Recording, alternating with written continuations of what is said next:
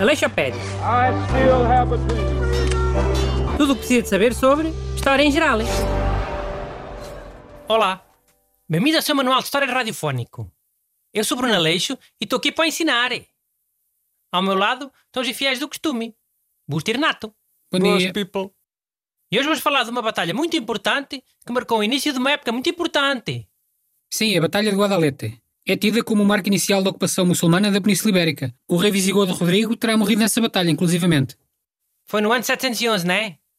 Sim, sobre o dia é que não há consenso. Eh, Terá sido alguns entre 19 e 26 de julho. Tão importante, tão importante, mas nem sabem que dia é que foi. Deve ter sido cá uma importância. Ai, não pode ter sido importante só porque não se sabe o dia exato? Que lógica. Mas não houve ninguém que, que apontasse isso num papel, carago. Ao menos do lado de quem ganhou. Do lado de quem perdeu, eu até percebo que ninguém aponte. Por causa do desgosto. Mas as fontes árabes e as fontes cristãs usavam calendários diferentes. É normal que algumas datas acabem por não bater certo. Sim, é verdade. Antigamente era tudo a olho. Nem deviam saber o- os dias da semana sequer, quanto mais o, o mês e o dia. Não sei se chegaria a esse ponto. Renato, não tinhas nada que pôr em, em causa o que o Busto estava a dizer. Não sabias que os árabes eh, tinham um calendário diferente. Percebes nada de história. Ok. Aliás, na Península Ibérica até se usava um calendário diferente do de Roma, que começava a contar em 38 a.C., eh, que foi o ano da conquista da Espanha pelo... Epá, já tens razão. Mas vê lá a tua sorte. Ok, ok. Mas olha, antes de ir à Batalha de Guadalete outra vez, é bom esclarecer que o reino visigodo era uma monarquia eletiva. Ou seja, sempre que um rei morria, havia várias fações internas a lutar entre si, para ver quem é que colocava lá o seu preferido. Tipo os partidos, não é? Eh, Sim, mais ou menos. eh, Mas dentro da aristocracia fechada. Cada um com os seus interesses e as suas alianças.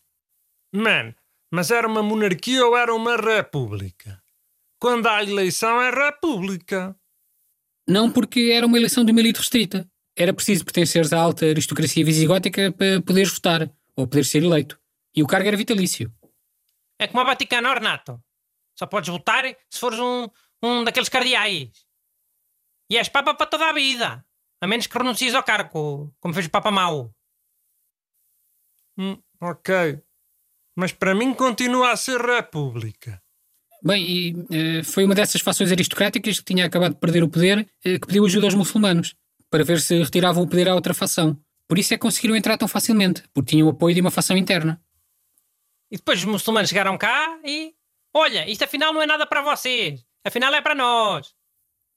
Foi precisamente isso que aconteceu, sim. Aí, bisigodes burros. Não estava mesmo a ver.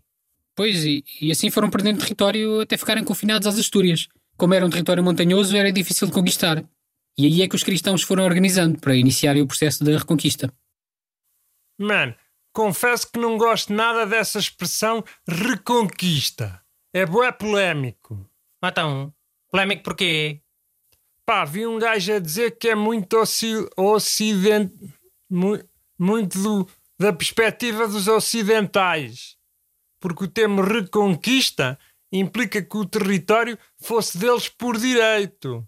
Como se os ocidentais tivessem mais direito. Está bem, Renato, eu percebo, mas não tem que implicar necessariamente um direito ao território. É apenas o processo de recuperação de um território que se perdeu. Mas perdeu como? Não foram os visigodos que perderam o território? Onde é que Portugal e Espanha são os visigodos? Supostamente, os visigodos derrotados organizaram-se nas Astúrias, e foi a partir daí que se iniciou o tal processo da reconquista. Mas pronto, hoje até se acredita que não terá sido bem assim. Então, Parece que o Pelágio, o primeiro rei das Astúrias, não era visigodo, e que só mantiveram a tradição visigótica para legitimar o reino aos olhos da Europa. oi. Quero ver que afinal o Renato tem razão. Que esse reino não estava nada a reconquistar o território que tinha sido deles. Não era nada a reconquista. Vendo desse prisma, Renato, hoje tiveste razão. Pela primeira vez na tua vida. Aleixopédia. I still have a dream. Tudo o que precisa de saber sobre História em geral.